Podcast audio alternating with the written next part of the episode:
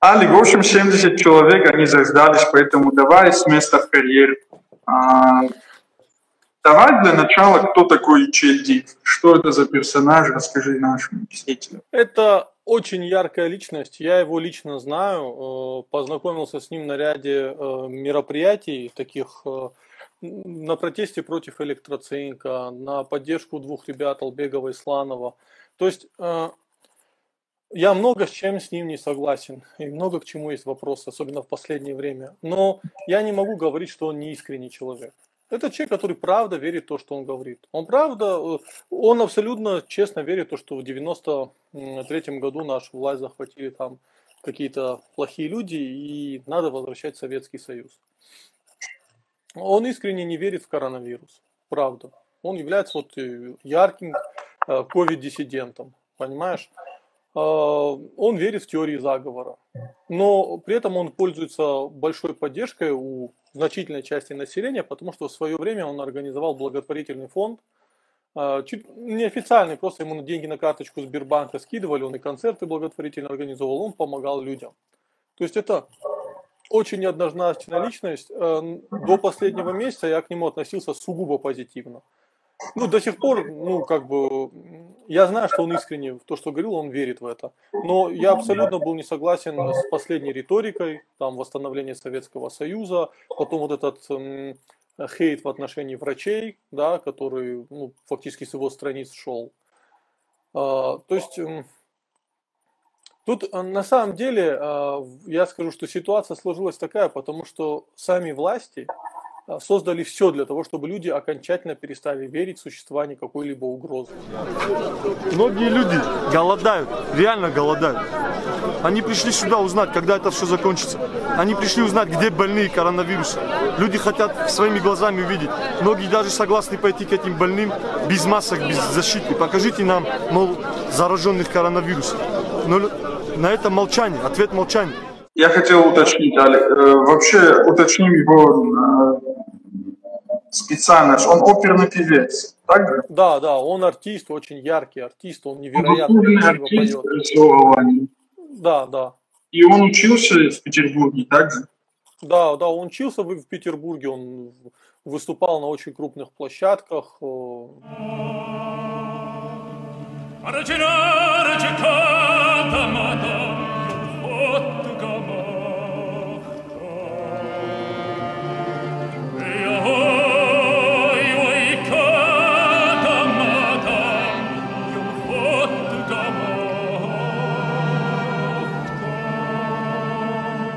Был в свое время был очень перспективным э, эстрадным исполнителем, но в последнее время забросил, ну вот он ушел в эту э, такую деятельность. Ну, я не, не, не скажу, это, что это политическое, потому что он особо политических требований каких-то и не предъявлял. Понимаешь? У него такие были своеобразные. Ну, он хотел заниматься благотворительностью, он хотел влиять на власть. Вот он все, а, основная его претензия была Штернахашу. Он считал, что у нас источником власти в Осетии является на самом деле Штернахаш. Это как э, Адыге Хассе, да, только вот э, в Осетии Штернахаш. формата.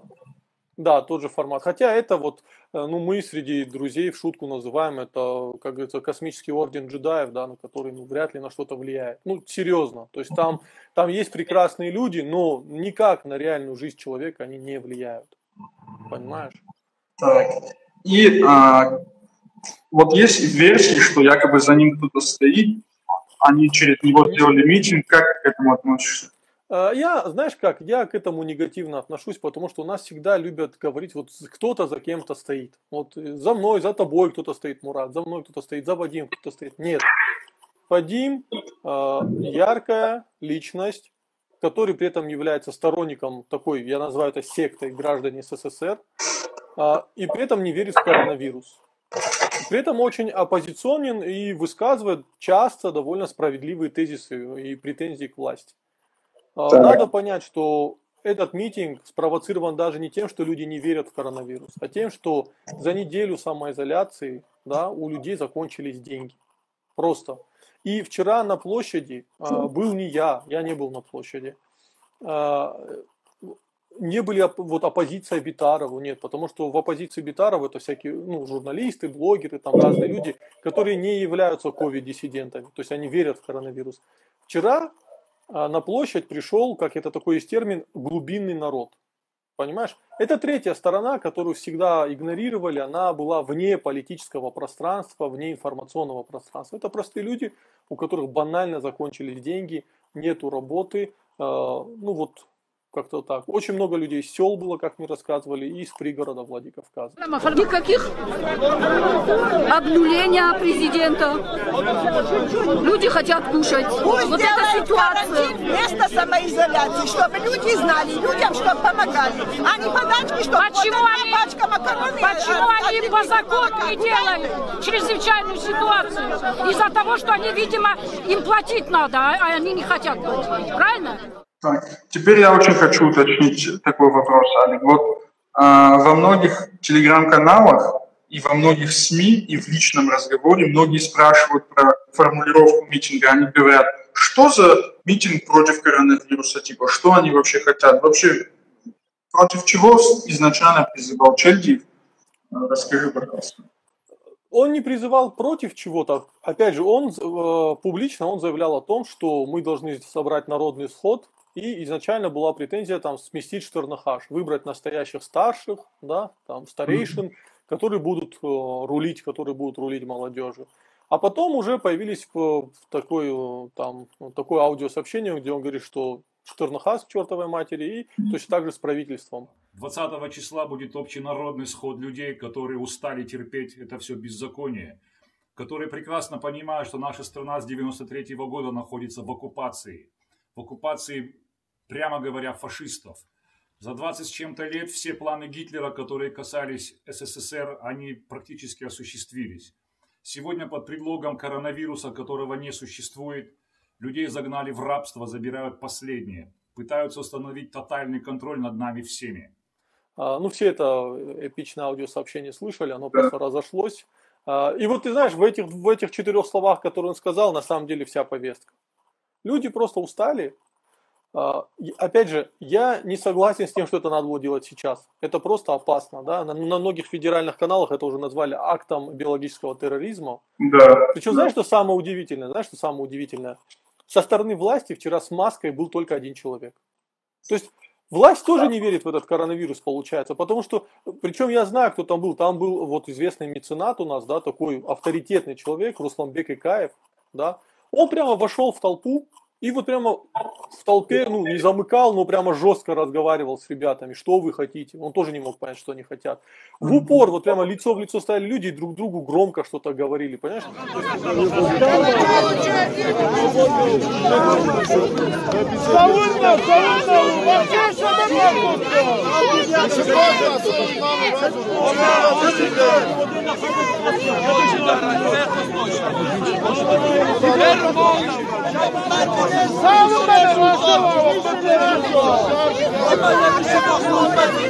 Вот это, это лучшая ситуация, чтобы заразиться коронавирусом. Да. Я, э, то есть и, и все представители власти действовали точно так же. И понимаешь, у людей в, в, в голове вопрос, если этот коронавирус существует, что вы не, не обезопасите сами? Да? Да. Я удивился, что первое лицо Осетии, Петаров, сам без маски, он, он вышел к людям, за что его очень многие зауважали. Но он был без маски, и он вошел в самую толпу. Меня это тоже удивило. Ну, вы понимаете. Второе. Если вы, Вячеслав Зелимханович, не в состоянии решить вопрос, который заполонил, затопил нашу республику, оставил людей без работы и заставил людей угнетаться, штрафовать и накладывать, и накладывать различные стяжательские меры, освободите свое место, назначьте назначьте я скажу так, что э, Битаров, он всегда выходит в толпу. Это факт. Э, ну, может быть много к нему претензий, но э, он всегда выходит в толпу. И он на всех митингах выходил э, и ну, демонстрировал свое умение говорить с народом. Причем, вот знаешь как, вот именно с глубинным народом у него получалось очень хорошо говорить. Он выходил и прям потому что, что вы хотите, что надо сделать, что там, давайте будем, давайте типа встанем рядом. Ну вот, вот и он убалтывал. Но в этот раз не получилось. Хотя, надо отметить, он вышел смело и разговаривал, ну это достойно уважения на самом деле. А, но уговорить толпу ему не, ну, не, не получилось. Люди не хотели слышать обычные вот эти уговоры. То есть, насколько я понял, люди, которые туда вышли, в большинстве можно сказать, что они вышли не из-за Чельдиева, а просто из-за того, что они хотели... Да, да. да? Э, скажем так, Чельдиев и вот э, эти граждане СССР, да, которые помогали ему вести канал, это были, они были агрегаторами этого недовольства, да. Но катализатором стала экономическая ситуация. Вот. То есть, ну правда, надо понять, что мы живем в беднейших регионах России. У нас средняя зарплата 20 тысяч. Многие люди, там, пацаны-таксисты, да, они вот что сегодня заработали, то они и тем они будут кормить семью. А, огромная безработица, реально огромная безработица. И вот в этих условиях, конечно, а, даже небольшой нарыв может превратиться в большой серьезный протест. Да, так и получилось. Согласись, мы с тобой общались с твоими, ну, с нашими друзьями из Осетии. Никто не ожидал, что там будет больше 300 человек. Мурат, я не ожидал. Просто на протяжении всего этого времени э, власть допускала ряд ошибок, которые привели к этому. И одной из причин э, такого большого недовольства было выход, э, точнее арест Вадима за два дня до проведения этого ну, народного схода, который перерос в, в этот... Причем, причем его арестовали в Петербурге, где он находился, так? Да, да. А, а что с ним на данный момент, что происходит с Чехией самим? Я знаю, что он сидит в, в Октябрьском, в селении Октябрьском, в отделении, и ему сейчас уже помимо первой статьи, да, там распространение ложной информации, ему сейчас еще вторая статья э, нападение на сотрудника. А. Ну вот его, его перевозили, и он напал на сотрудника, конечно, у людей это вызвало возмущение. Ну, я думаю, что э, на той забравке, на которой это произошло, там должна быть видеокамера. И если как бы люди хотят, точнее власть хочет разубедить людей в том, что, что в том, что это подстава, тогда покажите видео, пожалуйста. Понимаешь? Так, вот здесь спрашивают неоднократно. А, вот мне пишут, мне пишут, да, в Пятигорск СИЗО его увезли. Да, вполне вероятно, потому что вчера он был в Октябрьском, сегодня могли в Пятигорск увезти.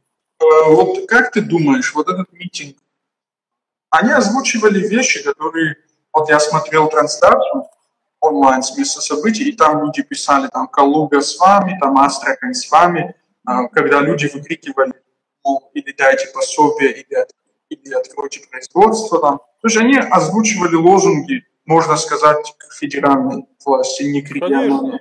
Конечно. Надо понять, что во всей России есть оппозиция, да, там Навальный, там, не знаю, там Касьянов и прочее, есть власть, да, но есть при этом огромная масса глубинного народа, который в политическом э, пространстве никак не представлен. Да и на самом деле ему на самом, вот это странно, но плевать на политику. Людям ну, нужна вот нормальная экономика. Да? И на самом деле ходит там Путин 30 лет у власти, им до этого все равно. Да? Им вот сейчас как бы себя прокормить. Но проблема в том, что кормить каждый день становится все сложнее и сложнее, денег элементарно нет. А, и мы понимаем, ну мы с тобой вчера как раз обсуждали, когда цены на нефть падали, да, там отрицательные цены на нефть были. Мы понимаем, что лучше в ближайшее время не станет. Поэтому я думаю, что эти протестные настроения, если не на Кавказе, то в других регионах они будут нарастать. Как тебе слова Чичеваркина о том, что сегодня я был осетин? Ой, слушай, это началось с сенатора Маккейна, когда он сказал, что сегодня я грузин. Понимаешь, вот, вот да. это, мне, мне это очень сильно раздражает. При всем моем уважении к сенатору Маккейну, это реально очень, очень патриот Америки и а, ястреб, которым можно восхищаться. Но вот это сегодня я там э, грузин, сегодня я там таджик, сегодня я осетин, сегодня я там чеченец. Это вот... Ну, это, это, ну мы же понимаем, что он, он просто поддержал таким способом народ. Ну да, да. Ну, знаешь, в чем проблема? А, когда они так поддерживают народ, прикол в том, что они не знают этот народ. При всем моем восхищении Чичваркиным, я, это очень интересная личность. Как бизнесмен я, хотя бы. Да, я очень сомневаюсь, что он знает хорошо, а, чем живут и о чем думают типулики с пригорода Владикавказа, понимаешь? А это же особые люди, причем интересные тоже, интересные, а, с огромной энергией, которую просто надо куда-то направить. А если эту энергию никуда не направить, Мурат, то будут те события, которые мы наблюдали э, в Нальчике. Ты сам понимаешь, о чем я говорю. Ну, в Осетии, наверное, не, нету такого катализатора агрессии, но так, если так 10-20 лет будет продолжаться, то, конечно, молодежь будет радикализовываться. Алик вот здесь неоднократно спрашивает, ну, ты сам с кем, почему тебя там не было. Расскажи, почему ты не пошел? Ну, объясню. Во-первых, я реально опасаюсь заразиться коронавирусом. У меня огромное число родственников старших, да, которые, за которых я опасаюсь. Я просто своих родителей запер в квартире, сказал, сидите там, еда, там, прочее. И, это, и с каждым днем это становится делать все сложнее. А, Вадима я знаю хорошо. Буквально месяц назад мы вместе с ним сидели, обедали, разговаривали. А, мы можем с ним спорить о многом другом, да, можем не соглашаться. Но в последнее время мне очень не понравилось, вот я понимаю его претензии к власти. Я не понимаю претензий к врачам. Я не понимаю, зачем была вся эта деятельность на деморализацию врачей, которые и так ну, в довольно плачевном состоянии. Сейчас, если мы попадем на койку э, больных ну, в, в КБСП, да, скорее всего, мы можем встретить врача, который уже, а, сам заболел коронавирусом, б, он просто морально выгорел, потому что э, эти люди получают копейки. Сейчас им власть пообещала какую-то подачку, но это на самом деле подачка, они рискуют жизнью. А, и еще со стороны общества в их сторону какой-то ну, лютый негатив. Это неправильно, понимаешь? И вот это меня кардинально возмущало, и у вас есть претензия к власти, выскажите ее, только пусть эта эпидемиологическая ситуация закончится. Ну или, ну как-то и надо, не надо смещать акцент на врачей. Там, не нравится Битаров, высказывайте претензии Битарову. Ну, я, я, я, я любые митинги поддерживаю. Митинг – это свобода выражения. Люди имеют право на мирный протест. Только, к сожалению, вчера этот мирный протест превратился, ну, там кидали камнями, там пострадали несколько правоохранителей. И все, теперь у власти будет всегда возможность говорить, вы никакой мирный протест не хотите организовывать, вы никакой сход не хотите организовывать, вы хотите вот там кидаться камнями. А, к сожалению, а, да. А как ты думаешь, вот э, ты не наблюдал такой парадокс, я со стороны его наблюдаю, э, люди, которые живут не в Осетии и которые не осетины, я могу сказать за кабардинцев, за многих русских, за того же Чечваркина, за русских, которые в эмиграции, они, э, вот здесь даже пишет наш брат Садыгей и так далее, молодцы осетины, они высказались, они... А, а сами осетины, они многие говорят, нам стыдно, это ужас. Не, вот это, это, это, это неправильно. Вот говорить нам стыдно, вот я очень не люблю, мне стыдно за свой народ, понимаешь? Вот, вот, вот эти вот выражения ни о чем. Есть, есть, вот есть реальная ситуация. У людей заканчиваются средства, да? Да, они выразили это некультурно, ну извините меня, да, вот у нас такой народ. Вот, знаешь, мне такое, когда вот говорят, нам стыдно, такие все белоручки прям прекрасные, понимаешь? Это есть народ, глубинный народ, он такой. Это всегда было. Если вы кто-то думаете, что в Британии по-другому протесты происходят, да вы ошибаетесь. Там тоже выходят простые ребята, которые, может быть, э, на мнение какого-то лорда, да, там будут, ну, вот это быдло. Ну, так нельзя. Да, такие футбольные хулиганы, докеры. Да, да, это глубинный народ, и надо его понимать, надо его знать. Это большая, это вот проблема русской интеллигенции, в том числе и кавказской интеллигенции. Оторванность от простого народа. Вот Вадим, кстати, поэтому он стал катализатором, таки, агрегатором, потому что он умел с простым народом э, говорить, э, использовать одни и те же мемы, использовать одну и ту же идеологию, которая нравится простому народу. А, как, а какая идеология в простом народе? Это идеология, которую в течение э, десятилетий Первый канал и другие телевидения пихали в голову простых людей. Это теории заговора, конспирология, что там все глобальные элиты, которые а, против России, там, которые хотят там уничтожить, развалить Россию. Люди это приняли в себя, переварили и выдали обратно. Понимаешь? Алика, как э, вот я наблюдал за как мог со стороны в онлайне, и я видел, что сначала было все э, мирно. И это я в Телеграме отмечал, удивительно, ОМОН реально не применял силу. Люди реально хоть и орали местами, но руками никто не махал. Потом неожиданно во второй половине дня камни летят, дубинки. Почему вообще это кто-то спровоцировал или кто это вообще начал? Смотри, э, была какая-то инициативная группа. Проблема в том, что лидеров протеста их арестовали в самом начале. Да. Появились стихийные лидеры. Сформировалась некая э, группа людей, которая пошла на разговор с Битаровым. Они пошли там час о чем-то говорили, вышли и сказали, все, мы договорились, мы тут запускаем совместную работу, будем улучшать ситуацию в республике, все, расходитесь. И люди сказали, ну, у многих людей это вызвало возмущение. Во-первых, люди требовали освобождения Вадима, что на данный момент физически невозможно, против него уголовное дело заведено. Да, да. так освободить.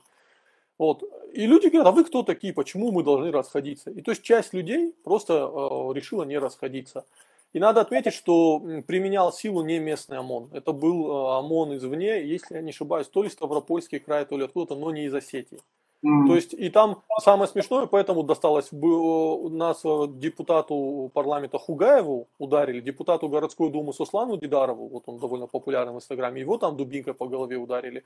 И даже Артуру Таймазову досталось, есть видеокадры, как Артур вот реально там пытается успокоить, э, там отводит людей, умоляет их. Надо, кстати, отдать должное в, в том, что все-таки на Кавказе вот наши депутаты и прочие, они хотя и оторваны, но не так глобально от народа. То есть они реально вышли в народ и там пытались, качали, вытягивали, там прямо уговаривали. Ему прямо кто-то кричит в спину Артура, если за сегодня нас разгонят, мы завтра выйдем там с оружием. Поэтому он об, обнимает их, и он понимает, что вот это, это же все на, на камеру снимается, понимаешь? И он берет это, типа обнимает, даже, чтобы прикрыть его лицо, чтобы его камера не видела, потому что ты же дурак, сядешь за это, понимаешь?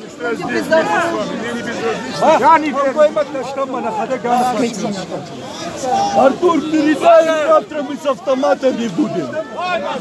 Левшина. Ноги лирette рожме, ноги рожме, бля, рожом дерзер. Разберемся, разберемся.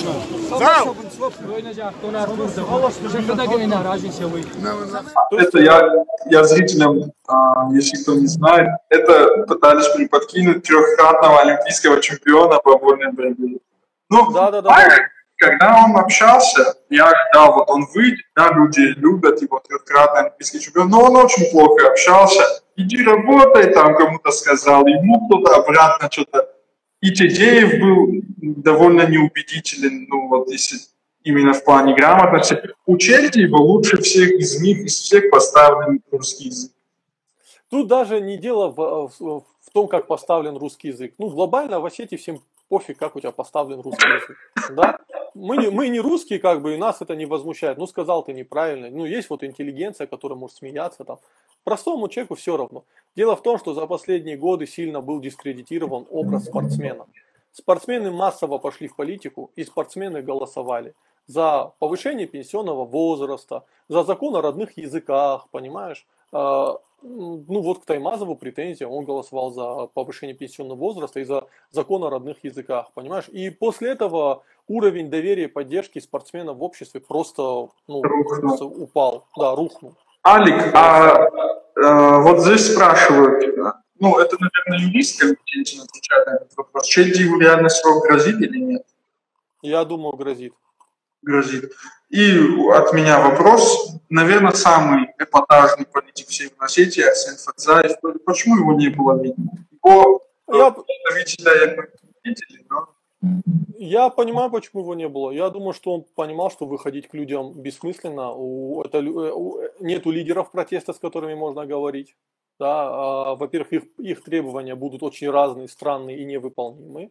Арсен Фадзаев очень умный, э, очень умный политик. Он именно вот у него политический нюх фантастический. Можно сколько хочешь над ним шутить, говорить, но у него сумасшедший нюх, понимаешь?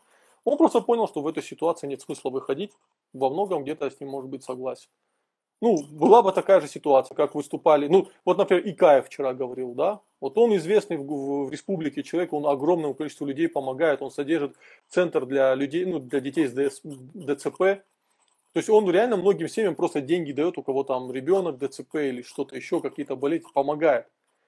Но ну, вчера его не услышали. Хотя он, вот, вот он, кстати, представитель, вот простой человек из народа, квайсинский парень, который поднялся, заработал, очень популярен, понимаешь? И э, популярнее, я думаю, что сейчас популярнее Битарова, и его долгое время, как бы, видимо, не хотели выпускать, чтобы он говорил, ну уже когда все пошло так плохо, уже выпустили всех.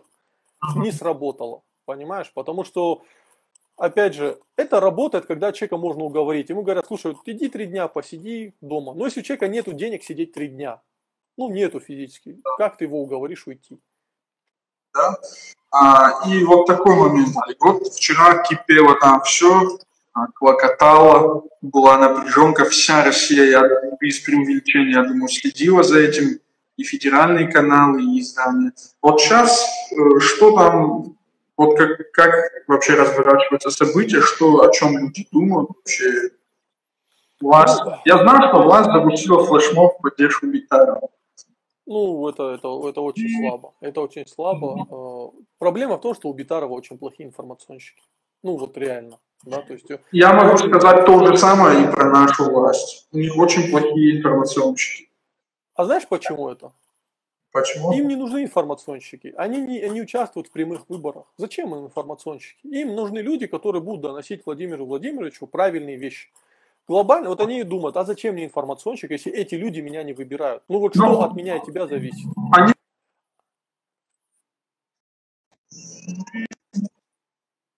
Ты что, пропал, Мурат? нормально сейчас? Сейчас, да. Сейчас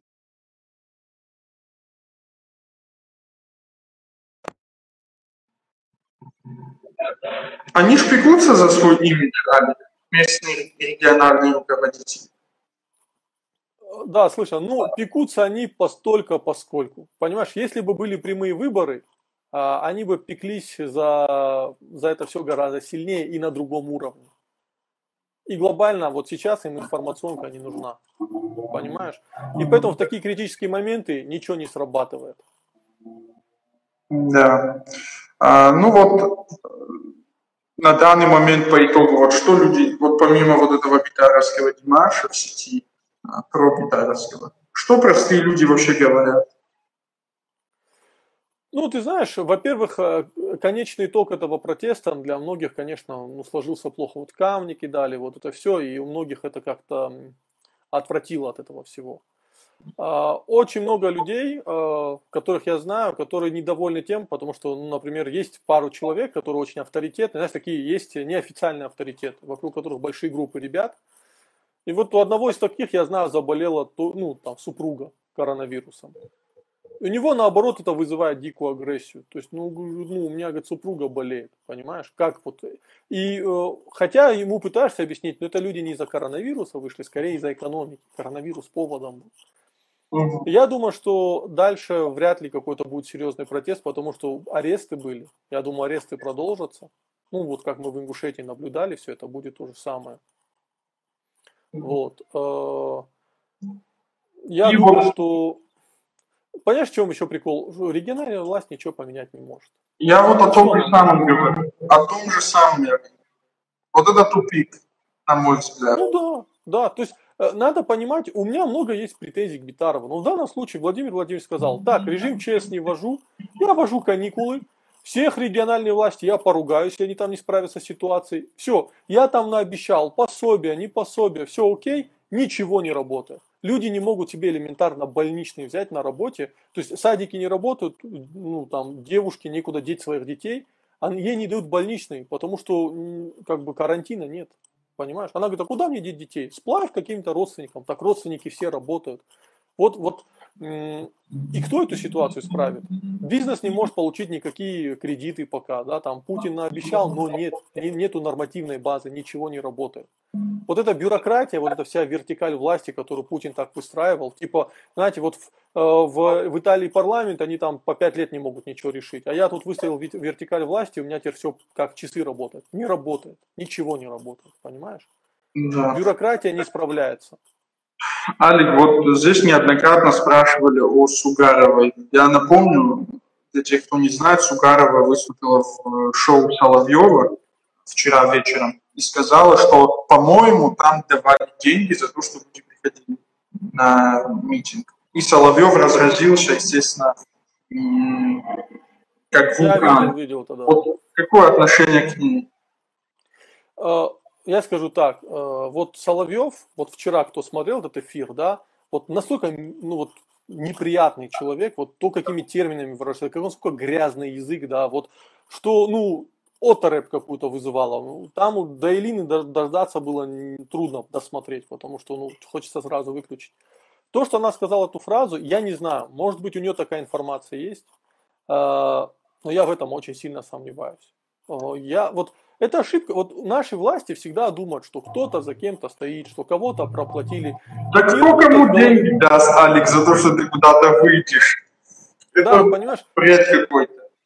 Ну, слушай, тут у нас доказывают, что врачам деньги дают, чтобы они писали диагноз коронавирус. Мои друзья об этом заявляют, что врачи проплачены. Моя родная тетя уже три недели не выходит из больницы. Она работает. Она вообще в шоке с этих заявлений. Мурат, вот просто кто сталкивался когда-нибудь с постановкой диагноза, я скажу, ну вот у меня жизненные обстоятельства, вы, ну, ну есть, я их не буду рассказывать, но диагноз писали, да, там, близкому родственнику, меня никто не спросил, какой диагноз писать. Они поставили неправильный диагноз, да, там, там, очень, там диагноз специфический, поэтому в регионах его сложно ставят, да. То есть они, если, вот хочет врач написать, он что хочешь напишет, он не будет тебя спрашивать, какой диагноз написать твоему родственнику, понимаешь? И если, ему, если бы мы за это платили, они бы не говорили родственникам, давайте мы вам дадим 50 тысяч и напишем коронавирус. Да пофиг, они бы писали и получали деньги. Но да. это, ну, это глупость, понимаешь? Это вот, это, я совсем, мне, мне, кстати, много моих знакомых это писали. Я говорю, хотя бы одного свидетеля, который согласится на камеру об этом рассказать и написать заявление. Ни один не соглашается. Ну, ребята, тогда этого нет. Ну, вот извините, понимаешь? Потому что я этих историй очень много знаю, когда вот там что-то произошло, давай, расскажи, кто что. Нет, нет этого человека. Да. Вот. А, я еще понимаю. Да. И продолжая к Элине, она, конечно, на мой взгляд, зря об этом заявила, и она сейчас столкнулась просто с волной негатива в свою сторону. Ну. А, ну, заслуженно, да. Ну, слушай, когда ты просто в передаче Соловьева участвуешь, там на тебя уже польется куча. Ну, это человек, который ну, физически неприятен. Все знают, кто он, что он говорит. Ну, о чем еще вопросы могут быть? Да. Алик, вот наш брат, наш друг, общий Нальби, Гей спрашивает, а, он спрашивает а, твое мнение о будущем Осетии. И я присоединюсь к вопросу и дополню чуть-чуть. А, вот а, мы, мы видели пример Абхазии, когда убрали Кадзимба, поставили Бжане.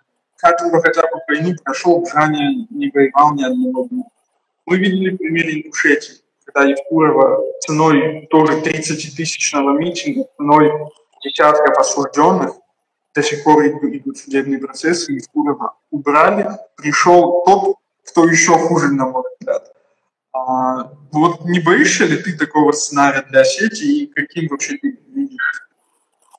Смотри, а, я скажу так. Во-первых, Абхазию не надо сравнивать с Ингушетией, а, и, потому что Абхазия это независимое государство. Да, они гораздо больше имеют пространство для маневра, чем, чем Ингушетия. Это факт. Конечно, я вижу. Слушай, я уже вчера, есть такой известный блогер, я насколько знаю, силовик Хард Ингуш, да, который писал о силовых акциях в Ингушетии, там, как постоянно публиковал убийства боевиков, прочее. Очень интересный блогер был. Но в какой-то момент у него выключается адекватность, и он пишет, так, всех, кто вышел на митинг, это национальные предатели, их посадить, хватит вот с этими национальными элитами играться на Кавказе, надо посадить какого-то русского бывшего силовика. Потому это дикий национализм, понимаешь? Вот, вот не национализм, это шовинизм, понимаешь? То есть у человека в голове есть ощущение, что в Осетии лидером региона не может быть осетин, понимаешь? Ну, то есть вот это имперский подход. Организуйте, пожалуйста, сюда, посмотрим, что будет. В Осетии прекрасно помнят Одинцовщину, и я говорю, что вы, ну, в смысле, у вас тут на улице соберется гораздо больше людей. Это раз. Во-вторых, смотри, э, нам назначили Битарова, мы его не выбирали. Да, сейчас Путин назначит другого с красивым выражением лица о том, что вот ваши, ваши не справляются. Это твои не справляются, ты их назначаешь, не наши. Дай нам выбирать, и тогда поговорим. Кого бы ни назначили, роли этого не меняет. Вот на самом деле у меня нету э, требования убрать Битарова. Ну, уберут Битарова, поставят другого. Что? Главное требование, верните прямые свободные выборы в Осетии. Без всяких фильтров, без всего президентских. Да? Дайте людям свободно выбирать людей. Да? Пусть э, Битаров, я, я не сомневаюсь, Битаров может выиграть выборы. Я не исключаю такой возможности. Он у многих популярен. Пусть Битаров, Фадзаев, Таймазов, да, и другие ну, участвуют в прямых выборах, понимаешь, и все. А то, что вот сейчас кого-то они назначат, вот как Калиматова назначили, да, ну, ну и что это поменяло в Ингушетии? Ничего. Ну, глобально ничего. А, эти люди, они, они, у них даже нет пространства для маневра. Вот Путин им дал одну неделю пространства для маневра, просто кинул. И все, как бы, и ситуация полетела к чертям. Поэтому опасения за будущее сети, ну, я не знаю, шило на мыло менять смысла нет. Тем более у меня нет такого какого-то э, реального негатива к Битарову, да, потому что опять я понимаю, что в данной ситуации накосячила именно федеральная власть.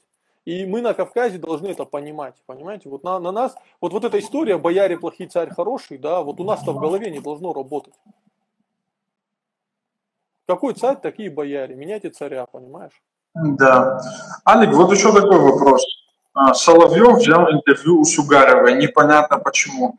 А, нормальные издания взяли интервью у тебя. Расскажи, о чем спрашивал у тебя Дождь, с кем ты еще общался, с кем общался Тотров, ну, расскажи, о чем они интересовались. Смотри, я объясню, почему Сугарова, на мой взгляд, дала интервью Соловью. Она э, ну, близка к комитету печати, да, Министерство печати или комитет печати, я не знаю, как этот бессмысленный орган называется, да. Вот. Она к нему близка, и, скорее всего, через них на нее вышли. На меня вышли через мой твиттер. Опять же, я на Кавказе недооценен твиттер как инструмент рассказывания того, что у вас происходит в республиках. Потому что там сидят журналисты, западные журналисты, понимаешь? Мой твит репостнула «Медуза», и дальше понеслось.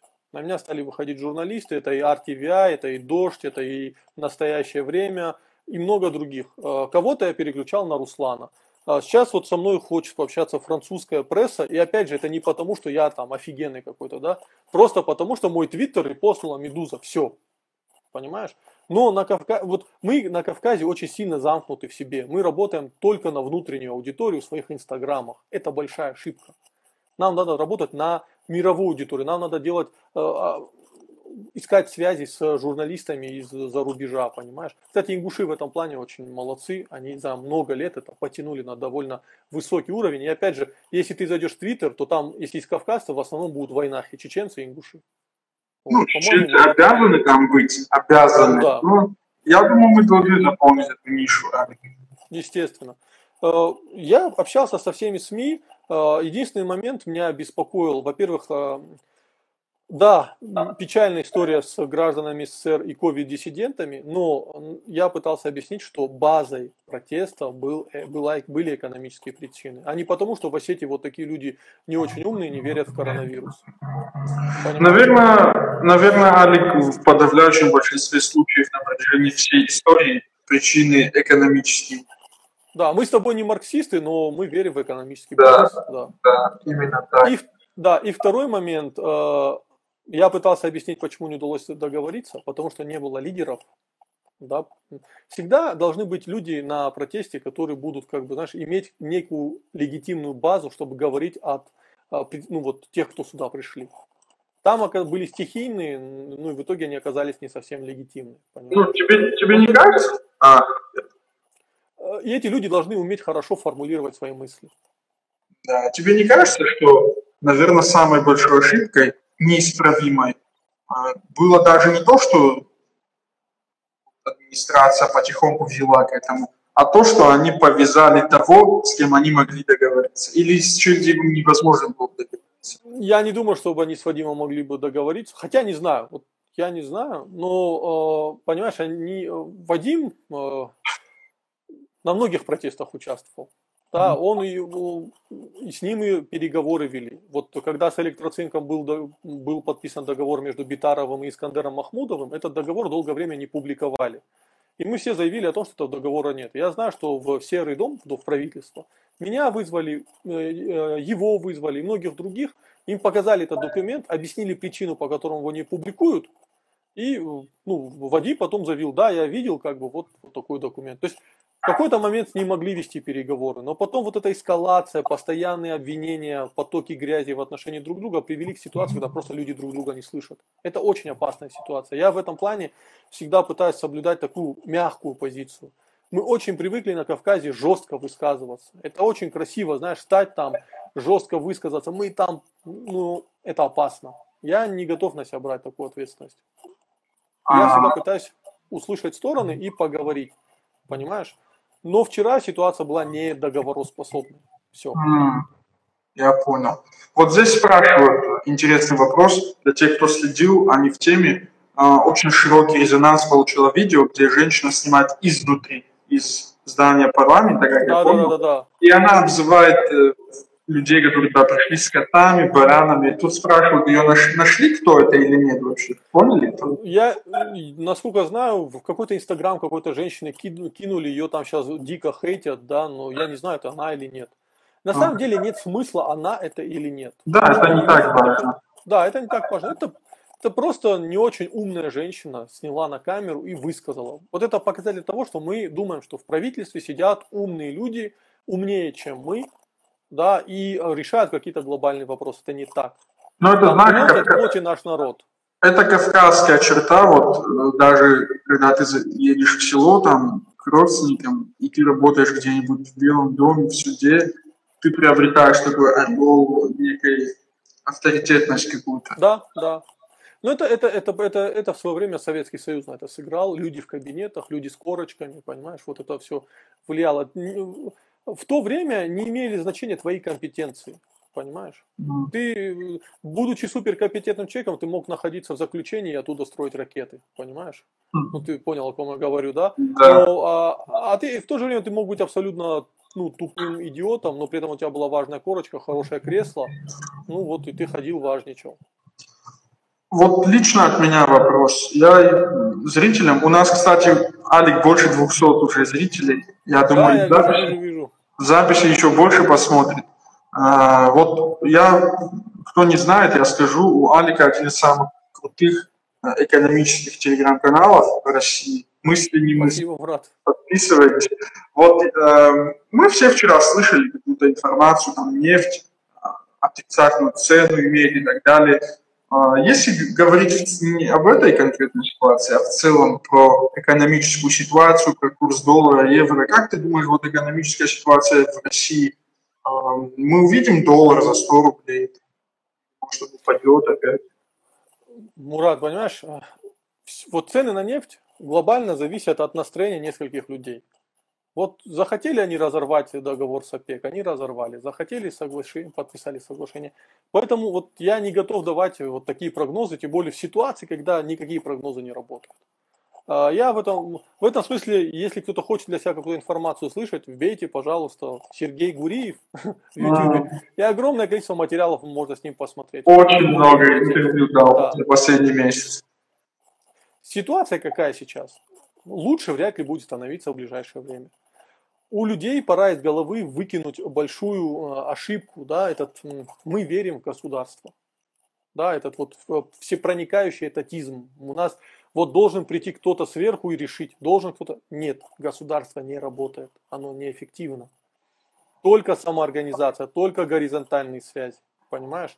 А, будут раб- Я вам скажу, в условиях кризиса ингушские тейпы, э, дагестанские тукумы, понимаешь, и какие-то кланы, э, они будут гораздо более эффективно выживать. Э, Нужен социальный капитал, нужны горизонтальные связи. Э, Хотите, чтобы ваш обошел кризис, выстраивайте горизонтальные связи. Да, пусть у вас в вашем ближайшем окружении будет хороший врач. Да, пусть в вашем окружении будет хороший юрист. Помогайте друг другу. Вот это взаимопомощь, понимаешь? Это сейчас единственный способ ну, бороться с, э, с текущим кризисом. Надо отказаться от того, что придет большой дядя, меня туда-то устроит на государственную работу. Государство всех кидает. Это, это не самый лучший контрагент. Когда у государства много денег, может быть, да, но не сейчас. Пытайтесь завести свой маленький бизнес, не рассчитывайте на какие-то должности. Вместе с друзьями организуйте разные предприятия, понимаешь? А, Выкиньте эту из головы модель, что вам государство что-то даст. Не рассчитывайте на пенсии, это большая ошибка.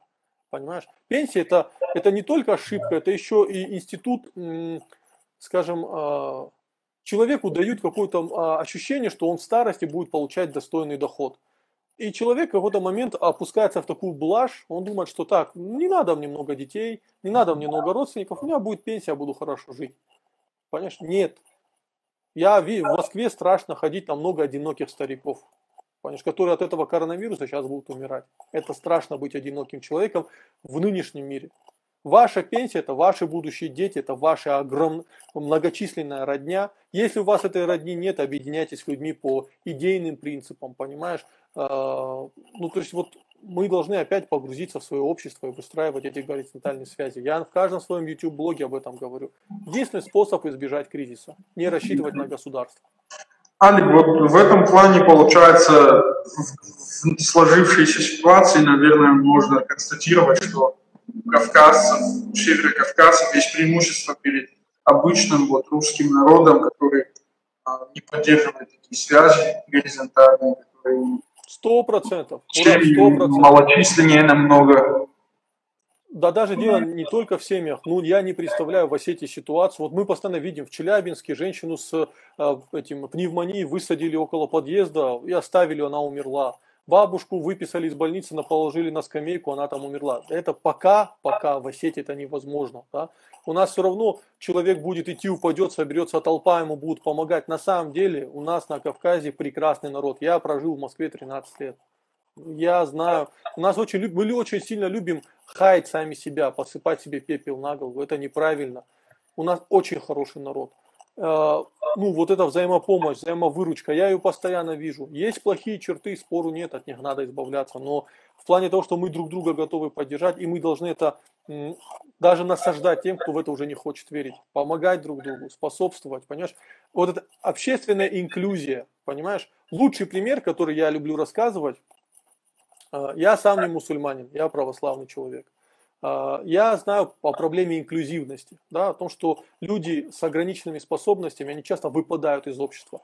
И лучший пример инклюзии в Осетии, да, это наше духовное управление мусульман, где работает один парень, Тимур, да, а, у него ДЦП, но при этом он работает в духовном управлении мусульман. Это самый активный человек в жизни, который я видел. Он, он из э, духовного управления мусульман, там эти два километра до мечети ходит, постоянно намаз делает, понимаешь? Я его, вот он сейчас, вот сейчас нас требуется от нас самоизоляция, он уже говорит, я с ума схожу, я не могу так много дома сидеть. Хотя у меня есть родственники с ДЦП, которые и ходят в три раза лучше его, да, и, э, ну, как бы, и более, у них больше физических возможностей, но они сидят дома, а он, его включили в общество, понимаешь? И мы этот пример должны брать не только в религиозных общинах, а вообще везде, включать людей с ограниченными возможностями, в общество, понимаешь? И э, людей, у которых чуть хуже экономическая ситуация, подтягивать их, понимаешь? Вот это наша главная концепция Кавказа должна стать вот эта общественная инклюзия, когда мы помогаем людям, которые чуть-чуть слабее, и за счет этого становятся сами сильнее, понимаешь? И у нас для этого есть громадный ресурс. С этим можно работать. Да. Как считаешь, можно закруглить наш стрим, Алекс? принципе, да, я как бы, я думаю, в принципе, все сказал. Я, я по времени не вижу, сколько мы стримим, но, по-моему, он уже довольно продолжительный и радует, что люди не отключаются, а наоборот, динамика только нарастает. А, тут многие писали, пожалуйста, сохраните эфир. Эфир будет сохранен, сутки он будет висеть на этой странице.